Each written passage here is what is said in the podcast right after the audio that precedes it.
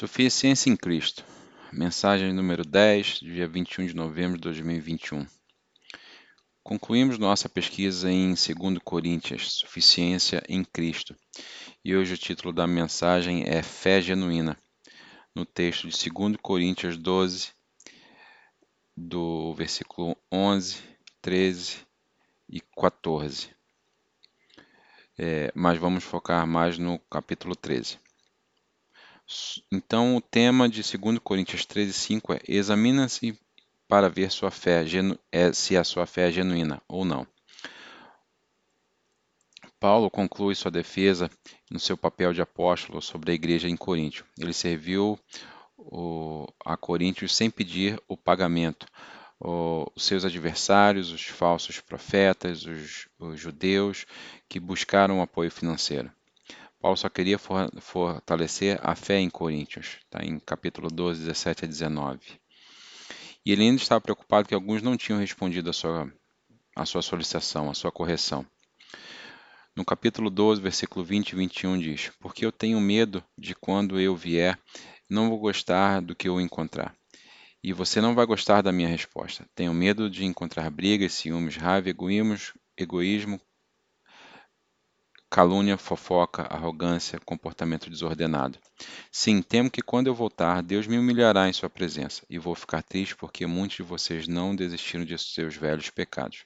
Vocês não se arrependeram da sua impureza e moralidade sexual e dos prazeres luxuosos. Ele escreveu sobre o que esperava encontrar na igreja quando voltasse. E, e, com, e como aplicou os elementos de sua fé genuína. Então, os elementos de uma fé genuína é, primeiro, exposição ao pecado. Coríntios 13, 1 diz: Essa é a terceira vez que venho visitá-lo, e como dizem as Escrituras, os fatos de cada caso devem ser estabelecidos pelo testemunho de duas ou três testemunhas. Deuteronômio 19, 15. Jesus aplicou isso para a disciplina da igreja. Mateus 18, 16 também terceira visita de Paulo constituía de uma testemunha, uma observação do seu comportamento.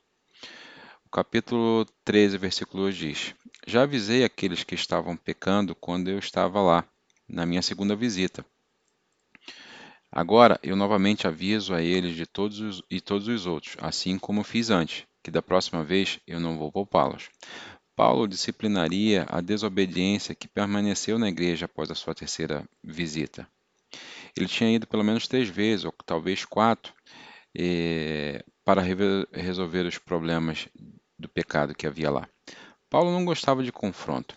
Ele ficou triste com as suas acusações, mas por amar os coríntios, ele não teria é, que ver a desobediência sobre a verdade de Deus e a rebelião contra a liderança legítima para prejudicar a igreja e prejudicar a vida do povo. Ele sabia que tolerar a desobediência, desobediência em seu meio prejudicaria o testemunho da igreja, diminuiria sua testemunha evangélica na comunidade. E levaria as pessoas a seguir um evangelho superficiais, é, apenas como regras e rituais que não poderiam ser de salvação, o falso evangelho. Então, no versículo 3 diz: Eu vou dar-lhe todas as provas que você quer que Cristo fale através de mim. Como os profetas falavam por Deus, no Antigo Testamento. Cristo não é fraco quando ele lida com você, ele é poderoso entre vocês. Embora ele tenha sido crucificado em fraqueza, ele agora vive pelo poder de Deus. A cruz exibiu a fraqueza da humanidade de Cristo, que tornou suscetível à morte. Nós também somos fracos, assim como Cristo foi, mas quando lidarmos com, com, com você, estaremos vivos com ele e teremos o poder de Deus.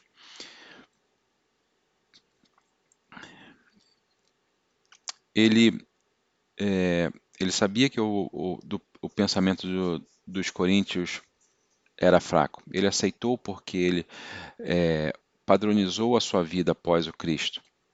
Ele se, seria forte no enfrentamento do pecado. Ele, é, ele instigou os coríntios a reconhecer e se arrepender do pecado. É, um elemento essencial da fé genuína é a consciência, é a prevenção do pecado pessoal. O Espírito Santo expõe o pecado quando somos regenerados e justificados pela primeira vez, mas ele continua revelando nosso pecado para que possamos confessar e nos arrepender, que faz a parte da nossa santificação. Então eu pergunto a vocês: quando eu me dei conta do meu pecado e como eu tenho respondido isso? A fé genuína requer um exame de fé. Esse é o segundo item da mensagem de hoje. No capítulo 3, versículo 5 diz: Examine-se para ver a sua fé se é genuína. Testem-se, certamente você sabe que Jesus Cristo está entre vocês, senão você falhou no teste da sua fé genuína. Os oponentes de Paulo estavam atacando as suas credenciais. Ele o desafiou a examinar a si mesmo. No versículo 6 diz: Como vocês se testam. Espero que reconheçam que não falhamos no teste da autoridade apostólica. Ele correspondeu às expectativas. Ao rejeitar a autoridade apostólica e a sua instituição da verdade de Deus, eles também estavam fundindo a testemunha do Espírito e de, e de Jesus dentro deles.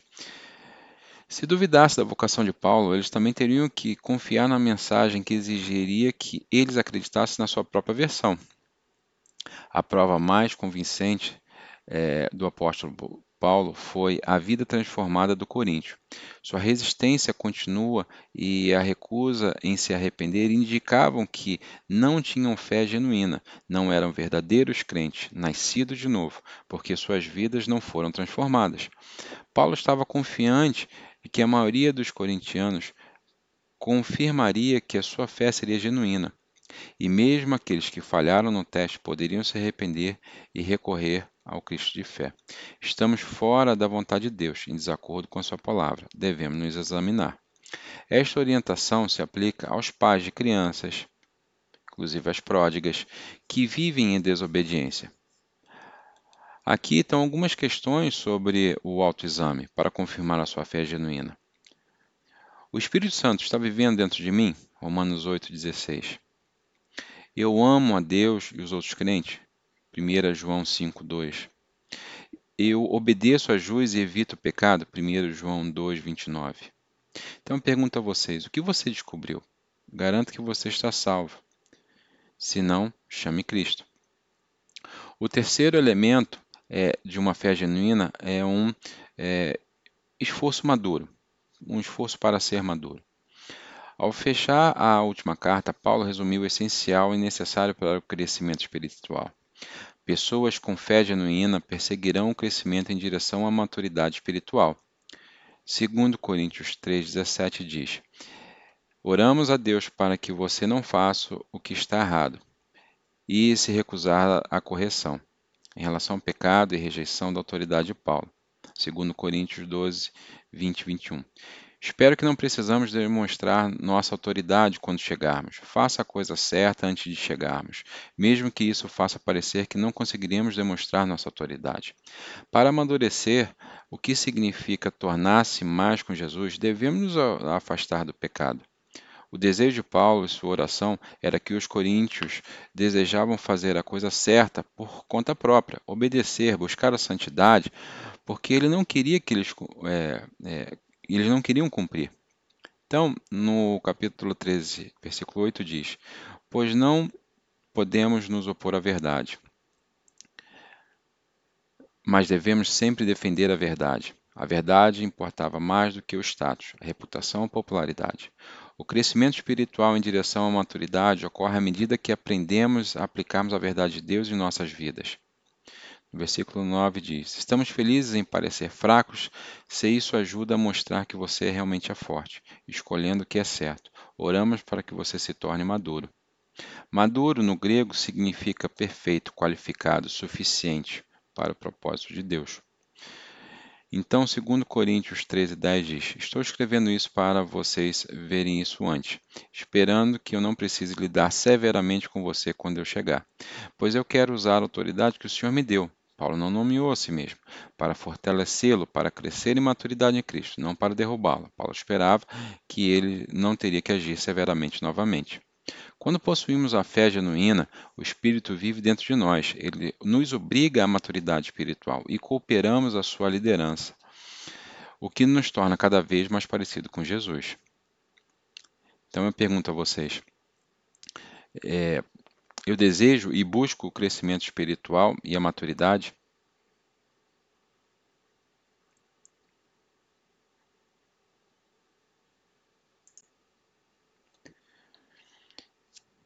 Como última parte da nossa celebração, falaremos do Lord's Supper e todos que possuem fé genuína são convidados a participar. Então, Paulo advertiu em 1 Coríntios 11, 27 e 28. Então, quem come este pão ou bebe esta xícara, o cálice do Senhor, é, é culpado sobre o pecado, contra o corpo e o sangue do Senhor. É por isso que devemos a, examinar a si mesmo antes de comer o pão e beber o, corpo, o copo. Pegue seu copo, retire a parte superior, expondo o wafer. O pão, 1 Coríntios 11, 23 e 24. Na noite em que ele foi traído, o Senhor Jesus pegou um pouco de pão e agradeceu a Deus por isso. Ele quebrou em pedaços e disse: Esse é o meu corpo, que é dado entre vocês. Faça que isso faça lembrar-se de mim.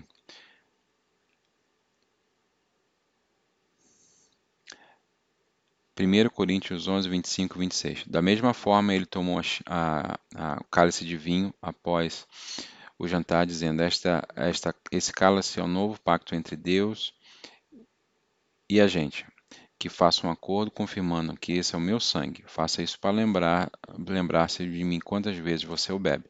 Para cada vez que você comer este pão e beber este cálice, você está anunciando a morte do Senhor novamente. Então, fechando o, o, o, fechamento de Paulo em Coríntios, diz em 2 Coríntios 13, 11 e 14: Queridos irmãos e irmãs, fecho minha carta com estas últimas palavras. Sejam alegres, cresçam até a maturidade, encorajem um ao outro, vivem em harmonia e paz. Então Deus e o amor da, da paz estará com vocês. Cumprimentem-se com amor cristão, aperto de mão, um sorriso, Todo o povo de Deus aqui lhe envia saudações. Que a graça do Senhor Jesus Cristo, o amor de Deus e a comunhão do Espírito Santo esteja com vocês. Amém.